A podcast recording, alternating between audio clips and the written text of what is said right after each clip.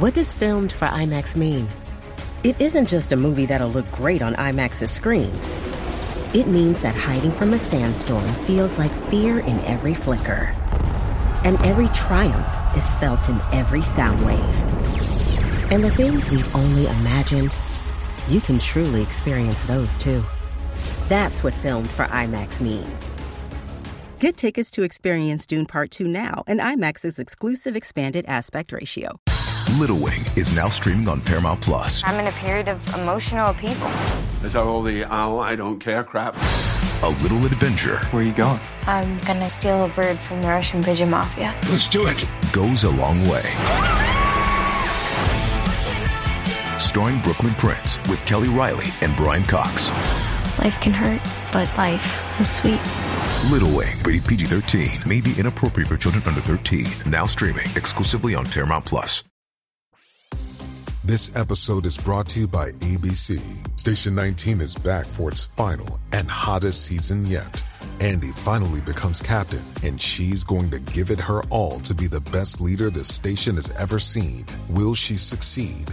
Get ready for fiery new romances and high adrenaline rescues. Watch the Station 19 season premiere tonight at a new time, 10, 9 central on ABC and stream on Hulu.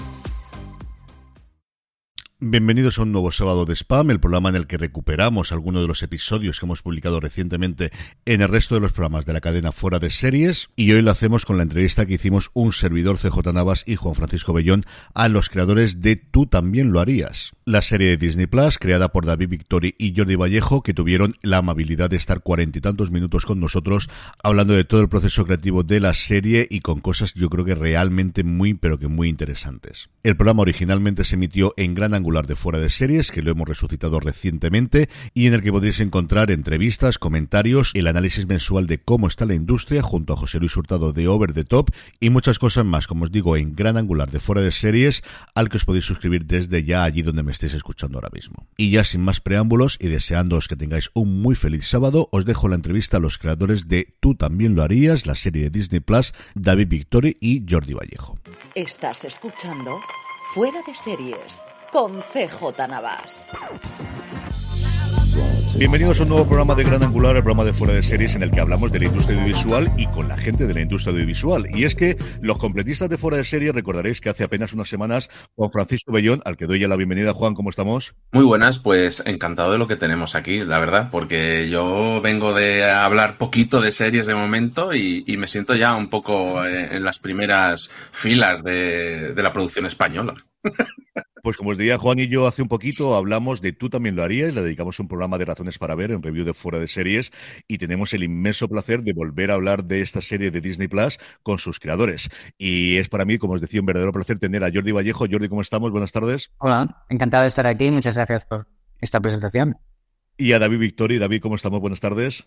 ¿Qué tal? Felices, muy felices de estar aquí compartiendo con vosotros. Para hablar un poquito, pues eso, de cómo se les ocurrió la idea, de cómo ha sido el proceso de llevar la serie adelante, de qué posibles continuaciones tendrán. Si hacemos con spoilers, que es una cosa que viviremos con desarrollo, no os preocupéis, que lo diremos.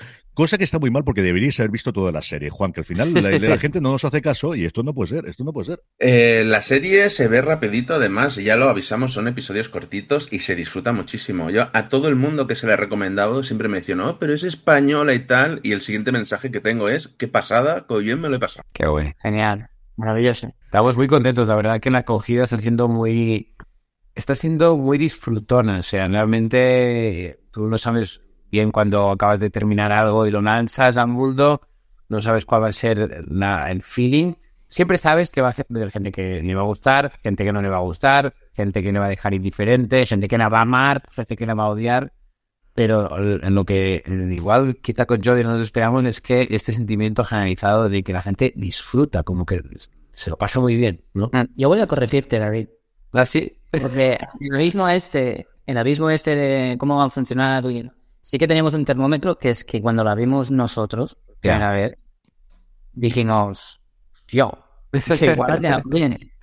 Y eso no pasa siempre, ¿no? y, y luego ya, pues, cuando lo veía más gente ya... Pero sí, siempre sí que es cierto que hay ese miedo de, bueno, igual 100 personas estamos equivocados, ¿no? Y Claro. será un desastre y no gustará, pero que, que tú seas el, el propio impresionado, ya, No sé, es, un buen, es un buen termómetro, es verdad, sí. Sí, de luego es un buen síntoma. Yo quería preguntaros inicialmente de dónde viene vuestra colaboración, porque al final meteros en un proyecto de este tipo, con el elenco que tenéis, preparado para una plataforma de los primeros proyectos que se desarrollan y sobre todo que se estrenan dentro de Disney, en nuestro país, dentro de Disney Plus. ¿De dónde viene esa relación que tenéis los dos y cómo os lanzáis a hacer esta serie, Jordi, David?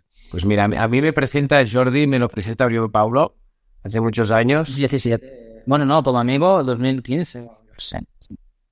Claro, claro, sí, sí. Y nos vamos a ver el fútbol juntos y poca cosa más. Y luego, justo en, en, el proceso de desarrollo de mi primera peli, del pacto, hay un momento dado que queremos incorporar a un guionista nuevo, que hemos probado con muchos eh, diferentes, que hablamos con Uriol y Uriol me dice, prueba con Jordi, hablad a ver si os podéis poner de acuerdo y ahí empieza lo que para mí ha sido una de las relaciones más importantes a nivel profesional de mi vida, que es una relación que tengo con él. Sí, esto como dice él, y de repente fue como un amor a primera vista, porque entendíamos, nos hablábamos y nos entendíamos. Es muy difícil, ¿eh? La gente no sé si entiende lo, lo, lo crucial e importante que es encontrarte a gente con la que vibras en la misma frecuencia, porque yo hasta ese momento yo había tenido la fortuna de trabajar con grandes profesionales, con guionistas o guionistas con los que trabajar, escritores con los que trabajar, y hay una cosa que es que por muy buenos que sean, hay una sensibilidad muy concreta en, en, tu forma de mirar, ¿no? Entonces, a mí lo que me había pasado siempre era que lo que a mí me emocionaba, igual al otro no le fascinaba, entonces siempre acabamos en ententes de puntos medios, que, que, que un punto medio nunca puede ser bueno. Y no es que final... Sí, perdona, eh, David, pero no es que seamos iguales, sino que somos bastante complementarios. Exacto. Y, sí, sí. Pero dentro de, un, de, una misma onda o de un mismo espectro, que nos entendimos y lo que él me aporta no es lo mismo que le aporto yo. Pero y acabemos satisfechos ese sí. punto medio que dice él que, que antes no, no era un entremedio y no era de nadie, no gustaba nada, o bueno, no cojaba, no, no llenaba a, a, las dos partes. Yo creo que el punto medio que encontramos David y yo siempre me ha gustado a mí y siempre le ha gustado a él. No, no sé, es, es entenderse.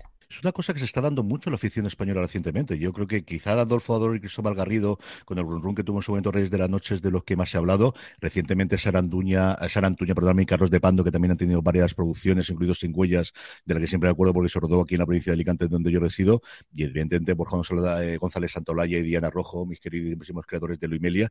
Y se está haciendo esta, esta dupla de, Es que al final la soledad del escritor es una soledad muy, muy terrorífica. real, real que así. Sí, sí, sí. Sí, porque al final, y también eh, cada uno tiene las habilidades que tiene, y también supongo que, eh, bueno, esta industria durante mucho tiempo que, que, me ha costado madurar, no, no porque no pudiera o no, tuviera la ambición, sino simplemente porque no había el volumen industrial suficiente, eh, creo que al final solo acababan dedicados a esto los que eran muy buenos un poco en todo, que más o menos pensaban bien todo, la especialización eh, como, como no encontrabas a esa persona que te apoyase, que, que, fuera tu pata, donde tú fallas, en otro crece, ¿no? Pues era una cosa que, que yo he vivido mucho y, y, creo que es mi carrera, pues de los, eso, de, hasta que con, pude dedicarme a ello, me ha faltado eso, me ha faltado estas personas que ahora tengo en mi vida y que ahora considero pues, el tesoro más grande que tengo en mi carrera, ¿no? Y yo supongo que, que hay una generación sobre los 40 y un poco para abajo, que hemos sido formados, no es que nos haya gustado el cine, que antes había gente pues muy talentosa, pero que no podría tener la oportunidad de estudiar cine.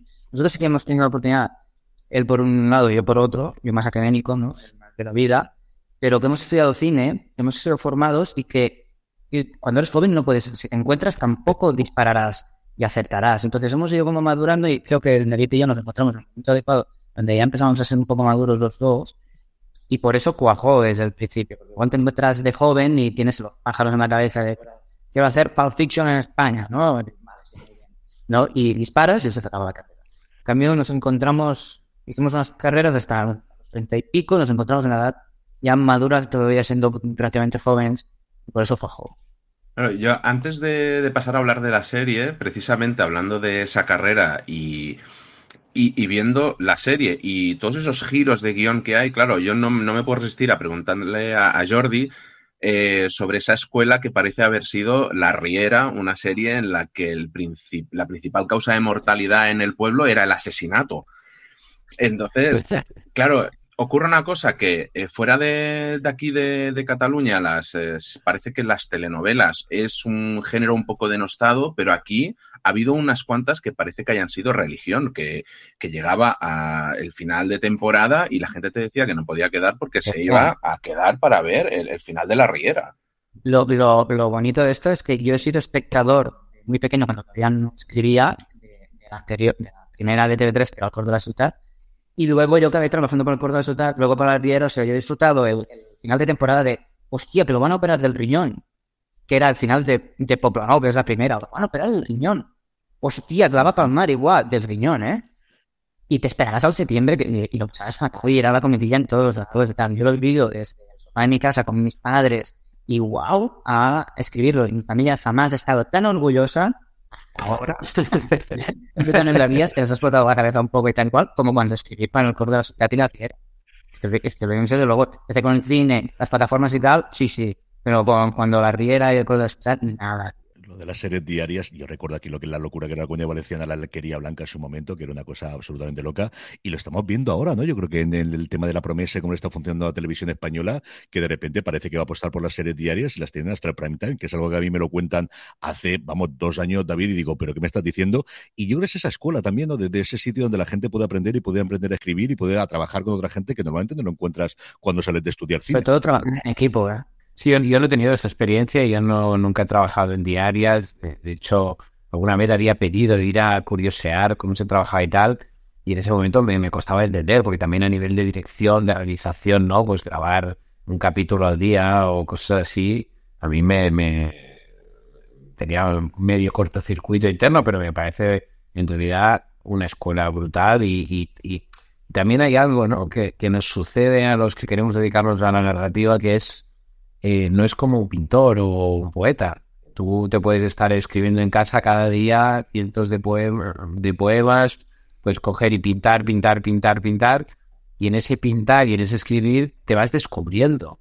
Que creo que cualquier persona necesita descubrirse a sí misma como, como, autor de algo, ¿no? Como, y, muchas veces lo que, lo que sale al principio no tiene por qué ser interesante Aquí lo que nos pasa a nosotros es que un director se nos juega. O sea, un director tiene el momento de los cortometrajes, que igualmente son, son caros, o sea, son costosos, y luego ya se tiene que lanzar al largo, en este caso al mundo de las series, y te la juegas a pocas balas en realidad, ¿no? Sí, el, el, fracaso ese inicial desde luego es complicadísimo, el, levantar una carrera como la primera te den la, la, la oportunidad o la alternativa y, y, no lo tires o no la tengas a partir de ahí.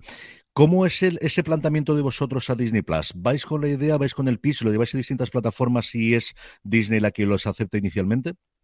Este proyecto es muy especial a nivel de, de diseño de producción, de, de, cómo se levanta, porque eh, primero de todo, con, con, Jordi escribimos el guion de un largo hace hacía tiempo, o sea que esto tenía una primera intención de ser una película. Bueno. Eh, sí que es verdad que el guion de, de peli nos dejó, a mí al menos me dejó medio con la sensación de, de no haber podido explorar bien a los personajes de, del Gus, al ser tan coral también. Creo que era la primera vez que con Jordi escribíamos algo así de coral. Para mí, sobre todo, era una experiencia más diferente y luego de una forma muy orgánica en esos procesos de financiación, eh, en, un, en, un, momento dado, eh, nuestro manager que tenemos en común, Anso Rodríguez, que tiene una agencia de representación que bebe mucho de una escuela norteamericana, que es estas, eh, estas, estos representantes que en realidad tienen vocación de productor, uh -huh. pues crea una marca, crea una productora que es Spotlight y que tiene una joint venture con con Legendary Pictures, que en ese momento pues está abriéndose internacionalmente empezando a hacer cosas a otros países. Y de hecho es una, es una serie que se acaba financiando así. O sea, Legendary Pictures financia la serie vendiendo y cerrando solo la ventana de España con Disney, que en este caso es Ansor uh, como productor y, y, como segundo sombrero, agente nuestro, que eh, se lo plantea a Disney Plus, Disney Plus, adquisiciones y que compra, compra la ventana de España. Y desde luego cuando vi el logo del Legendary me quedé de leche, ¿cómo está la cosa aquí? Eh? Claro, nosotros era un lujo. De hecho, nosotros cuando estábamos rodando la serie, ellos estaban rodando eh, Dune, Dune 2, la segunda parte de Dune. Estaba, eh, que nosotros supongo que estábamos en todo el rodaje en lo que ellos estaban en el día, pero, eh, pero igualmente eran exigentes. Sí, pero lo, lo- lo mejor, ¿no, David? De, perdón, de, de este tipo de financiación que- es que retuvimos el poder creativo, ¿no? Al, al ser una parte nuestra de Spotlight, de Ancho y tal, pues retu- retuvimos el poder creativo y escuchamos a todos lados Disney Legendary y al final decidíamos lo que queríamos y por eso creo que hemos podido hacer hemos Sí, esto es una cosa que es, que es importante y, y que es un poco el sueño de cualquier persona creativa, creo, ¿no? Eh, que conlleva, ¿no? Todo el poder conlleva una gran responsabilidad, ¿no? Pues en este caso es verdad que nos han dado la última palabra en todo, en casting, en, en- en montaje, en guion. Eh, obviamente, como dice Jordi, nos pasaban notas y las escuchamos porque Jordi y yo también somos muy bueno, o sea, no, no, no, no, no, no nos creemos con la verdad absoluta. eh, Y en este caso ha sido un proceso muy, muy ideal, porque al final hemos podido hacer tal cual la visión que teníamos, incluso en cosas un poquito más, más locas, como la forma de rodar, que han sido menos convencionales y que nos han, obviamente, con cierto miedo, pero que nos han dejado seguir adelante. Y hostia, esto es muy de agradecer y sobre todo cuando luego ves que todo el mundo está contento, que Disney está contento, que Legendary están felices de la vida, entonces hay una sensación de decir, hostia, hemos- nos, nos han dado mucho poder, pero hemos eh, creo que no lo hemos hecho mal. Sí, eso es lo que me te quería preguntar ahora, porque, claro, mm, escuchando a Ana Polvorosa y a, y a Pablo Molinero, han hablado del proceso de, de rodaje de la serie como un caos controlado y lo llaman el, el método Victory, que es lo que me gustaría a mí saber qué es el método Victory. A mí también me gustaría saber qué es el método Victory. Eh, la verdad es que yo creo que es un proceso que, que nace un poco en No Matarás, en mi segunda peli con, con Mario Casas, con Milena Smith, y nace a raíz de encontrar a Milena. En ese momento, cuando Milena aparece en, en- en la ecuación, nos encontramos a una chica que, que no tiene formación como actriz y que por lo tanto no respondía a- a- a- de la misma manera que responde un actor a las indicaciones de un director. Entonces yo hice un par de castings con ella y no funcionaba, pero tenía la energía exacta del personaje. Entonces era una sensación terrible porque como director llevamos mucho tiempo buscando a alguien así y cuando la encontramos lo tiene todo excepto lo más importante, que no es actriz y que por lo tanto no la puedes eh, dirigir de forma convencional. Y ahí justo antes de cerrar esa puerta conecté con algo que doy gracias a este día, ¿no? Porque creo que ha cambiado mi vida. Eh, conecté con el decir, déjate llevar, no sé, hay una intuición de que puede haber una forma diferente y, le pedí una tercera prueba, un tercer casting. Y ahí la verdad es que hice de todo menos lo que había aprendido como director. Empecé a probar todo tipo de dinámicas que había aprendido. Yo, soy una persona tanto peculiar en, en lo que es el autoconocimiento, he hecho muchos retiros, me gusta mucho la filosofía, la espiritualidad. Entonces empecé cualquier dinámica que se me venía a la cabeza, que se me ocurría sobre los retiros que había hecho, pues un poco irresponsable, pero empecé a probarlo. Dinámicas y demás. Y la verdad es que entró en un estado de conciencia muy diferente, donde de pronto la empujé a la escena, soltando la primera frase de la escena, y fue magia. Y eso transformó todo, porque de pronto nos puso a todos a, a intentar rodar, dando espacio a esa especie de, de forma menos convencional, de, de- buscar un poco una experiencia e inmersiva para los actores, desde eh, el que no sepan lo que va a pasar al 100%, el que en algunos momentos se les sorprenda, eh, siempre con el guion clarísimo, porque tampoco no es que vamos ahí sin guion y vamos a improvisar, sino se sabe el guion a rajatabla, ¿no? Sabiendo ese guion y entendiendo que ese guion es, les digo siempre, es eh, a, la cuerda en la que te tienes que agarrar todo el rato, a partir de ahí les doy la libertad de hacer lo que quieran, ¿no? Y, en esta serie, aunque no estaba previsto de entrada, se fue dando este espacio, porque nos fuimos dando cuenta que en el guion que habíamos escrito con Jordi tenía continuidad temporal. Y a partir de aquí empezamos a rodar en bloques, en bloques de, en vez de rodar en planos de un minuto, dos, cinco, rodábamos en bloques de muchos planos, donde sin parar rodábamos 20 minutos, 30, 50, 60, hasta un día que rodamos tres horas y media. De una traga. Rodamos del capítulo 1 hasta el 7 sin parar. Sí, claro, de las ganas que tengo que en la serie están, están cortaditas y las veis en diferentes capítulos para no perder el flow de los actores que se vean el personaje, pues la, la rodaron esa trama desde que se suben en el aeropuerto al autobús pasa lo que pasa dentro del autobús y viene la pobre y nos interroga, y todo eso en continuidad con sus fallos y, lo que fuera, pero para buscar esas perlas de que no están, no salen en ningún momento, no hay un corte, ni se van al catering ni nada. Entonces, pues se rompen eh, esas miradas, eh, precisiones, pero también continuidad que las monjas son perlas, perlas puras que están repartidas en diferentes capítulos. A mí lo que, a mí, a mí lo que me pasa es que creo que un poco todos estamos viviendo una gran crisis a nivel de la capacidad que tenemos de entrar en estados de concentración profundo. Y creo que solo en esos estados de, concentración profundo es donde pueden hacer la creatividad real, una creatividad que realmente sorprenda, que sea algo que, que, que, que no esperabas, que no podías prever. Porque si lo puedes prever ya no es tan creativo, creo yo. ¿no? Entonces, eh, de alguna manera es crear un contexto donde tanto los actores como incluso el equipo técnico pueden entrar en esos estados de concentración profundo porque no hay otra, porque estás sosteniendo algo que es más grande que tú, ¿no? Pero con la libertad de que luego pueden haber fallos porque vas a volver a rodar todo eso. Por eso le llamamos bloques, ¿no? A excepción del capítulo 5, que eso era otra historia. Dreaming of a better sleep? Tossing and turning is not your destiny. And Ollie is here to help. Ollie invites you to sink into sweet, sweet slumber to improve your mental and physical health and overall wellness. More than just melatonin, Ollie's ingredients help you unwind your mind for a delightfully dreamy drift off. Sleep is on the way at Ollie.com. That's O L L Y.com.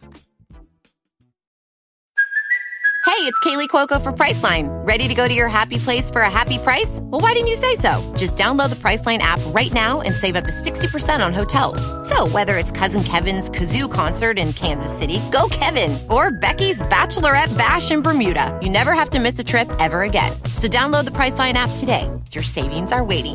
Go to your happy place for a happy price.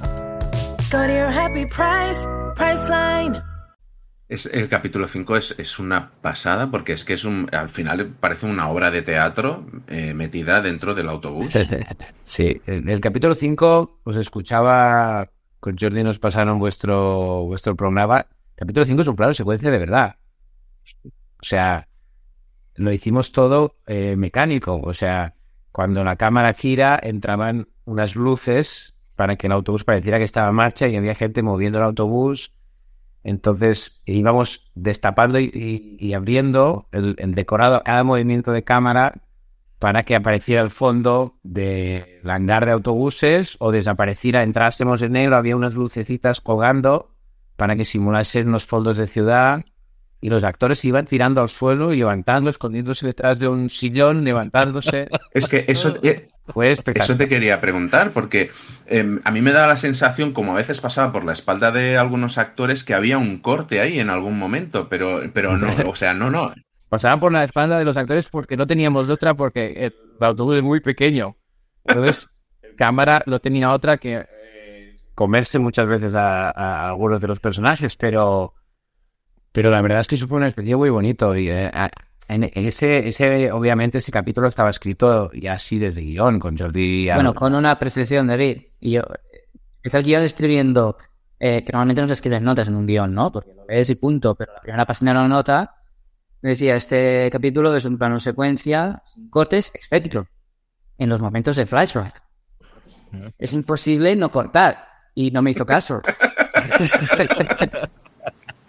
Esa es la, la, magia de tener un buen equipo, chicos. O sea, cuando tú tienes un equipo que les dices, bueno, y los flashbacks, y el equipo, el equipo, el director de foto, te dice, no, David, tío, podemos hacerlo. Yo ya me manejaré, déjame pensar, déjame hablar con el gaffer, déjame hablar. O sea, esto de verdad, no, no, no hay día que no sienta un agradecimiento profundo por haber elegido, por haber tenido el equipo que he tenido, porque, porque por ejemplo, ¿no? ¿En qué, ¿En qué cabeza cabe pensar que después de rodar este día, que llamamos la ópera, tres horas y media sin cortar, ¿no? Que había sido épico, que había costado mucho a nivel de energía, a nivel incluso de logística, tal. Dos días después de eso, estábamos rodando ya todo el mundo comisaría y lo habíamos dividido en pequeños bloques, ¿no? Bueno, hasta que van al calabozo, del calabozo a no sé qué, ¿no? Y recuerdo que estábamos rodando el primer bloquecito y cuando llevamos la media horita que duraba eso, nos estamos acercando al final, que luego íbamos a volver a empezar. Y me viene el ayudante de dirección. El ayudante de dirección me mira y me dice, David, ¿quieres que sigamos, tío? Y yo, ¿cómo?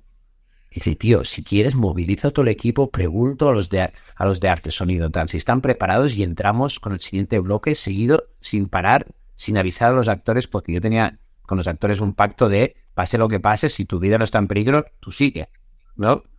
Esto ya lo, establecimos en No Matarás y aquí era también nuestra, nuestra regla de oro. Entonces, yo sabía que si nosotros seguíamos, ellos seguían. Pues de ese día sacaron las cosas más bonitas a nivel, a nivel de espontaneidad, a nivel de perlas, como dice Jordi, porque ese día, como no había habido tanta expectativa, el día de la ópera, estas tres horas y media, se sacaron cosas espectaculares, pero había algo de que todo el mundo tenía la tensión de saber que era el día, que era el día, ¿no? Ese es dos días después que la gente no esperaba, los actores les pilló contrapié totalmente y eso fue maravilloso, porque de pronto muchas de las caras, muchos de los momentos que tenemos son de ahí, del actor. ¿Qué es lo que pasa y qué es lo que busco? Eh, lo, para mí lo bello del actor es cuando el actor desaparece, cuando no, no puede estar observándose desde fuera, cuando simplemente canaliza lo que está pasando, como el niño que juega. Cuando juega no está pensando en qué está jugando, no está viéndose desde fuera si está jugando bien o mal, ¿no? Para los adultos eso nos es muy complicado. ¿no? Entonces, el actor, para mí el talento del actor es ser capaz de ser uno con eso que estás viviendo. Pues claro, cuando de pronto la realidad te sorprende, no tienes otra que aterrizar a lo que está pasando, porque no, no, has previsto esto que está pasando, entonces tienes que poner los cinco sentidos, ¿no? Y eso es lo que pasó y eso es la magia de tener un gran equipo, la verdad. Jordi, eh, todo esto que nos está contando David, si no tienes un guion en el que te puedas aferrar y que sepas que llevas, si no esa red, si ese automatismo de sé lo que tengo que hacer y a partir de aquí construyo, es totalmente imposible, ¿no? Y David también lo contaba previamente. Es lo que ha dicho antes David, que no matarás por banco de pruebas sin saberlo de esta serie. Entonces, cuando estábamos escribiendo, uh, tú también lo harías, ya veníamos de No Matarás y el, el guion está muy editado, eh, no está tan editado como lo que habéis visto, un ataque que es demenciado, es un trabajo pero está bastante editado, pero con el compromiso de que se pueda leer. Porque si es, si es muy duro de leer, te pierdes, no fluyes, ¿no? Pero ya era la, tenía la vocación, tiene la vocación ya de, llevarte en este viaje de, flashbacks, pero que no son flashbacks, que son relatos. Yo siempre digo que eh, antes, cuando, cuando, éramos jóvenes, el flashback era casi un tabú. Es, no hagas un flashback, no, no sé qué si no es, no te va la vida, ¿no? Y, y yo últimamente digo, yo, yo era académico, ¿no? Hace muchos años y tal, pero yo, ahora digo, oye, cuando explicamos un relato, una historia, estamos llenos de flashbacks. Yo te digo, he ido a comprar la lotería y no he encontrado a mi vecina, que mi vecina es esa que en el verano pasado, ¿te acuerdas que te dije, no? Todo esto son micro flashbacks, ¿no? Todo esto estaba implementado en el guion ya, así editado, pero sabiendo lo que había hecho en No Matarás, y, y, es muy importante que el director esté en el proceso de dirección en un proceso, sí. Hay de escritura en, un, en una peli así, en una serie, un proyecto. Porque es que si no, ves un abismo y dices, ¿dónde va, ¿en dónde va a ir esto? Pero viniendo de No Matarás y sabiendo que lo haría David, hablando desde la escritura también, es vale, ya está, yo veo. Yo escribo hasta aquí y, y David ya se lo llevará al rodarse a montarse, tal, que montaje, y a hacer guion también. ¿no? Porque, compañeros, han sido un remate final de, del guion, pero sin, sin el director en el proceso de escritura, yo creo que esto es inabarcable, este tipo de serie. Sí, y hablando de lo imprescindible que es eh, un guionista a día de hoy, eh, ¿cómo veis todo el panorama que está en Estados Unidos sobre la figura de, del guionista y de lo clave que es, al final, que al final es ser el creador de la serie? Bueno, por, por esta vez somos productores ejecutivos de esta serie y por eso hemos matado lo que nos han dejado y lo que hemos, bueno, lo que hemos querido ir escuchando, pero es lo que se viene haciendo desde hace 60 años en Estados Unidos, ¿no? Tú ves Los Soprano, David Chase es el creador, no, no hace falta más que hablar, ¿no? Él, él manda, él lo crea, es el guionista, delega, pero tiene la última palabra. Si dice esta pared la quiero ocre, la quiero poco, punto. En todo, ¿no? Esto también. Pero en todo. Y, y eso, como ha dicho David, te da el temor de, bueno, si me equivoco me estampo yo, ¿no? Pero tienes que escuchar y, vamos, que creo, o sea, por fin creo que nos estamos, estamos madurando todos en, en conjunto y, y, se está haciendo madura la, la, producción aquí en España gracias, irónicamente, a la llegada de las plataformas. El, el, el talento estaba también pero las plataformas dan la libertad de, de no estar dentro de los corsés para empezar de los bloques 7, 8, 9 minutos para ir a público, ¿no? Bueno, pues esto te permite hacer capítulos de 28 minutos porque tú lo dices, o 33, si el segundo es de 33 es de 33, y si en Mandalorian dicen, pues no, va a ser de 47, y el otro de 23, vale, lo que pida la historia, ¿no? Ese es un proceso de maduración, pero que, que son esas alforjas que nos han liberado las plataformas porque no están sometidas a los slots de publicidad, básicamente. Y, y, y, esto ha sido una liberación que tampoco ha venido desde el principio. Las plataformas también han, aterrizaron de su manera, pues, eh, cruzadora, ¿no? Se ha hecho esto aquí. Y poco a poco, si funcionan, si se hace bien, funciona. Es, es, no debería ser así. Si, no, si se hace bien, debería funcionar, ¿no? Pues, ¿qué, qué significa bien? Pues que estén bien contado. Y a partir de aquí, ya está. Sí, el, el, el, formato este de 30 minutos de nuestra serie, ¿no? Había, obviamente había gente que, hostia, 30 minutos, pero thriller. Y yo, y yo les decía, digo, chicos, eh, la gente mira el teléfono móvil en el, en el cine. O sea, eh, la gente tiene un problema de mantener la atención. O sea, prefiero media hora a tope que 45 minutos y que entre medias te mires tres veces el teléfono porque yo no sé en qué tres momentos vas a mirar el teléfono, por lo tanto no sé en qué momento no dar una información importante para que luego te emociones y que resulta que como no te has perdido esa información luego no te vas a emocionar. Entonces, eh, nosotros hemos querido hacer este formato y estamos muy contentos también yo creo que es uno de los grandísimos aciertos que tiene la serie, lo comentábamos en Razones para Ver, y nuevamente, decías David, yo tenía la intuición de que esto podía ver de un, de un guion de cine porque veía esa parte de esto reduciendo toda la parte de los personajes y toda la presentación que tenemos, te puede tenerlo, pero Jordi al final es la idea de por dónde expandimos desde ese guion original y luego dónde cortamos, porque perfectamente podría ser una miniserie de tres o cuatro episodios, aunque quizás las plataformas prefieren una serie de ocho episodios antes que una miniserie de tres aquí en España, ¿no? Mira, la, el pase de largo a serie fue curioso porque estaba, eh, estaba rodando David No Matarás, ¿no? Y, y, y, yo que siempre digo que de la fiesta, de los rodajes y tal, yo soy el listo porque estoy en casa. Realmente todos sufren, sudan, y de verdad que es, es algo titánico. Es rodajes, es algo, yo, yo no me veo capaz. Y fui a visitaros, yo me pasé un poco en los rodajes, me molesto más con Ficus, y voy allí, y en un receso había un, una visitante que era una productora de ejecutiva, sí. Una, una jefa de una gran distribuidora. Y, y, nos dice, ah, no me he leído el guion de películas, está profundo, no sé qué. Ya tenía, tenemos muchos inputs que, que podía pintar muy bien. Nos dice, pero no es una serie. Y vale, vamos joven, no sé qué, va, va, va, gracias, gracias, gracias. Nos quedamos solos David y yo, nos miramos y digo, tía, está loca. Y a la mañana siguiente me acuerdo que te envié una foto en, por móvil de unos post-its con, sí, un consejo por ahí en Dropbox o algo de la, la, la serie escaletada. Capítulo del, capítulo del, capítulo del, capítulo del. Yo, igual que imagínate que me está mandando esto el último día de rodaje de No Matarás. Cabeza, lo último que tengo. A, a, a esta genio loca que, es, que, que estemos aquí. Y, sí, y gracias, Sandra, aquí, gracias. A partir de aquí el proceso fue pues casi de liberación, porque eh, uno, David y yo nos entendemos mucho, entonces, ¿por dónde explorar? Eh, la, prensa estaba muy desdibujada. No había lugar. Simplemente era la reacción por la tele del, del, del hashtag de eh, en plan los programas estos matinales de quién está a favor. No, sí, no, el porcentaje sube del sí. Era, era esto, era desde, desde como un, otro espectador, ¿no? La prensa. Y, y dijimos, bueno, la serie de la prensa. O sea, porque la prensa va a ser uno de los tres vértices que hará que la, que la, o sea, la policía va por un lado, la prensa reaccione de esta manera, entonces la policía reacciona a la prensa y, y- y todo el mundo vive en este caos donde todo el mundo intenta sobrevivir. ¿no? Y, la, y crear a, periodista, a su jefe, todo esto de se abría un mundo nuevo que, que implicó todas las tramas. ¿no? El personaje de, del justiciero que tiene su capítulo 3 donde vemos el pasado de él, ¿no? Y la, la periodista investiga su pasado. De repente fue aire nuevo, trama que exploraba el, dilema que siempre es lo que pivota la serie. Siempre todo lo que hemos puesto de nuevo, siempre ha tenido que pivotar en tú también lo harías. O sea, ponte ahí, eh, cambia el dilema, lo mejora, lo amplía. Si no, no, no entraba. Y el la trama de la prensa de repente ya llevaba a a otro escalafón. Y así con todo lo que hemos puesto. de nuevo. Pero básicamente el gran cambio es la prensa. La prensa y el viaje del, del prota principal, Pablo Molinero, que no teníamos este final en la peli. Y eh, hablando de este final, eh, habrá segunda temporada.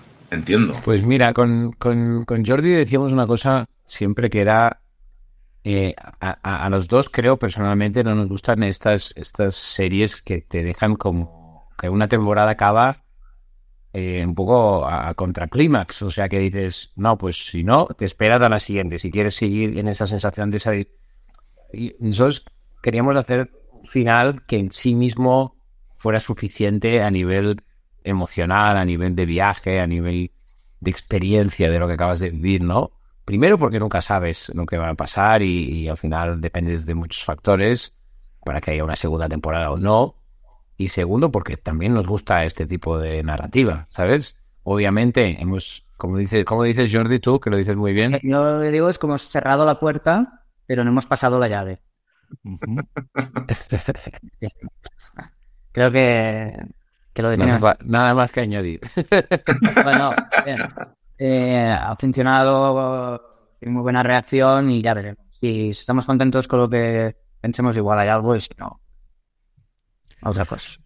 Yo lo que quería era daros muchísimas gracias por haber compartido con nosotros, pero no quiero dejar ir sin preguntaros lo que solamente normalmente siempre preguntamos en estas entrevistas, que es qué estáis viendo recientemente o qué habéis visto recientemente que os haya gustado y así de parto tenemos unas recomendaciones para nuestros oyentes de fuera de series.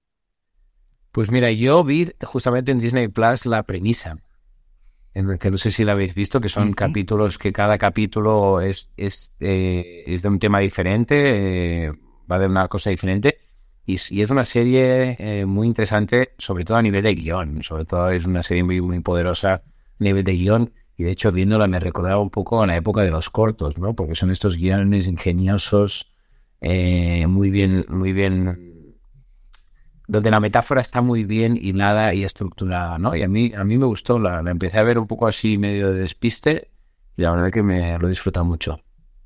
Yo diré dos, ¿vale? Una más de ahora y otra de hace años. Una, la primera, Disney, Disney Plus, Dopsic, y la otra es The Offer en Sky Showtime.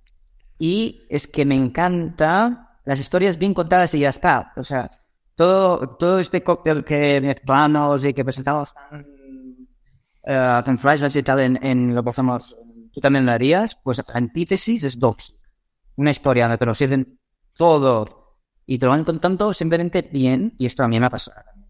Como espectador, digo, es que simplemente está bien, está bien contada, una historia bien contada y la forma es igual. Pero como forma es antítesis a lo que, a lo que hacemos. Y The Offer me parece cojonuda, es, mira que el metacine a mí me da un poco de, de repelús, porque no sé, The Offer es, es el proceso de, a los, de eh, el rodaje del padrino, con todo lo de la mafia relacionada y tantos problemas a través de la figura de- del productor que sacó adelante mil- mil- milagrosamente el padrino. Y detrás a Coppola, de a Brando, y es maravillosa, pero porque está bien contada. Y encima tienen a Brando, a Pacino, ¿no? Son dos cosas muy sencillas, no hay giros, simplemente pasan cosas bien contadas. Que creo que esto es resumen de lo que las cosas deberían ser eh, en el audiovisual. Unas palomitas, yo siempre digo, yo lo que quiero hacer es palomita dulce para adultos. Y esto se puede Esa es buena presentar de muchas maneras. Esa me la apunto. Esa de palomitas dulce para adultos, esa me ha gustado muchísimo, Jordi. ¿verdad Mía, ¿eh? Original. Sí, sí, no, yo la digo siempre a ti. No te preocupes que yo para esto soy muy bien mandado y, y yo lo del proceso creativo lo respeto a rajatabla. El claro secretor, aquí y en misa. Vamos, hasta ahí podemos llegar. Pues de verdad, Jordi, David, que ha sido un verdadero placer poder compartir con vosotros micrófonos No, y hablar un poquito de tu camino lo que lo harías y esperemos que podamos volver por una segunda temporada a ver si esta gente la anuncia ya, que yo creo que esta ya tocaría, ¿verdad, Juan? Pues yo espero que sí, y si no, que nos digan eh, si están trabajando en otra serie en conjunto o algo antes de irse. Pues mira, estamos, estamos justo, venimos de comer juntos. O sea que ahora mismo estamos separados, pero hace una hora estábamos juntos. Una hora estábamos juntos. Y hablábamos de eso. Ha sido comer, celebrar, declararnos de amor. y, y a ver qué. Sí, prisa. Pues Jordi David, de verdad ha sido un verdadero placer estar con vosotros aquí hablando un ratito de Tú también lo harías y a todos vosotros, querida audiencia, ya sabéis, mucho más contenido como este en fuera de series.com. Nos volvemos a ver dentro de nada y recordad, tened muchísimo cuidado